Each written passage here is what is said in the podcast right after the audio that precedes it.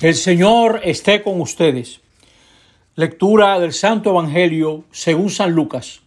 En aquellos días María se puso en camino y fue a prisa a la montaña, a un pueblo de Judá. Entró en casa de Zacarías y saludó a Isabel. En cuanto Isabel oyó el saludo de María, saltó la criatura en su vientre, se llenó Isabel del Espíritu Santo y dijo a voz en grito, bendita tú entre las mujeres y bendito el fruto de tu vientre. ¿Quién soy yo para que me visite la madre de mi Señor? En cuanto tu saludo llegó a mis oídos, la criatura saltó de alegría en mi vientre. Dichosa tú que has creído, porque lo que te ha dicho el Señor se cumplirá. Palabra del Señor. Estamos ya en el cuarto domingo de Adviento, muy cerca la Navidad. Todavía la iglesia hoy nos prepara considerando la figura de María, considerando la distancia que hay entre Belén, la pequeña, y Jerusalén, la orgullosa. Hoy es un domingo bueno para reflexionar. Belén significa casa de pan, un nuevo liderazgo a partir de la dulzura.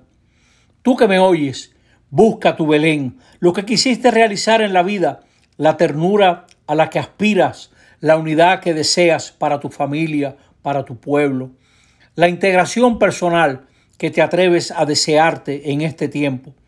Belén fue el origen de la dinastía de David, pero si lo recuerdas, David era el más pequeño de aquellos muchachos.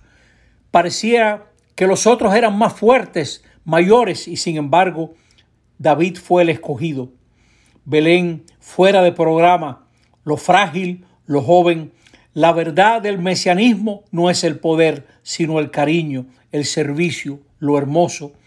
Por eso los niños son los que mejor entienden la Navidad. Las niñas son los que más disfrutan, las que más disfrutan el sentido de la fiesta, porque ellos saben que en toda la Navidad hay una ternura y niñas y niños son especialistas en la ternura, aunque no la entiendan, pero la han vivido. El Hijo de Dios es escogido desde la eternidad, David en el tiempo, y nosotros también somos escogidos para vivir el designio de Dios. Nosotros también estamos llamados, llamadas a saltar de alegría como salta Juan Bautista en el seno de Isabel al oír la voz de María.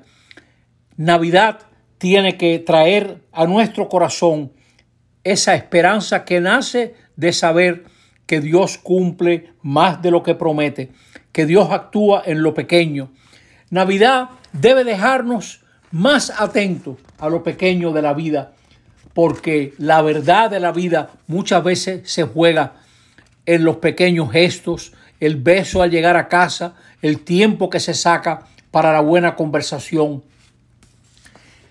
Puede ser que en tu vida la soberbia se adueñe de algunos aspectos de tu vida. Aprovecha la Navidad para con la ayuda del Señor desmontar esa soberbia que aparece retratada en estos pasajes de Lucas. Si tienes tiempo, lee todo el primer capítulo de Lucas y verás cómo Zacarías, que está en Jerusalén, en el templo, no cree. El, el sacerdote no acepta el designio de Dios. En cambio, la muchacha campesina de Nazaret cree, como le dice Isabel, dichosa tú que has creído. Todos los evangelios están llenos de figuras soberbias. En Mateo vemos a Herodes, en Lucas el censo de los romanos. Vemos esta Jerusalén que tiene escuelas para discutir la ley, dinero, poder, fama.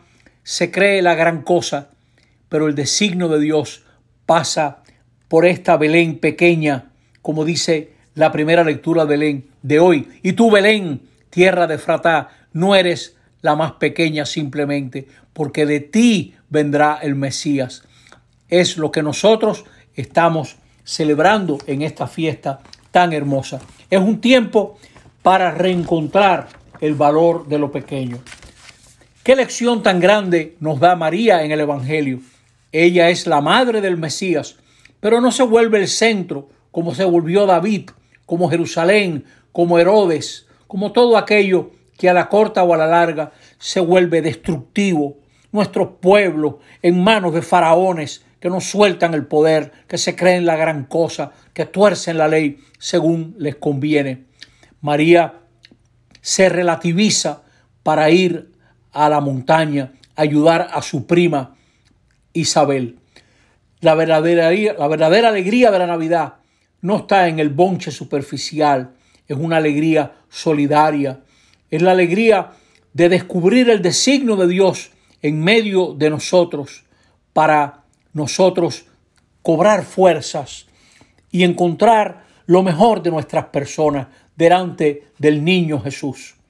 El Señor no viene a quedarse en un rinconcito, quiere pastorear, pastorear nuestra vida, como dice el Salmo, pastor de Israel, pastorea mi vida, orienta mi vida hacia el bien. Que nosotros también podamos decir, como la figura de la segunda lectura de hoy, aquí estoy, como María, aquí estoy, que fue a ver a su prima Isabel. Que la Navidad cercana nos deje fortalecidos en todo lo que tiene que ver con la ternura, la verdad, hacer el bien, el perdón, encontrar caminos nuevos. Feliz Navidad, que la celebres junto a tu familia y tu parroquia. Así sea. Amén.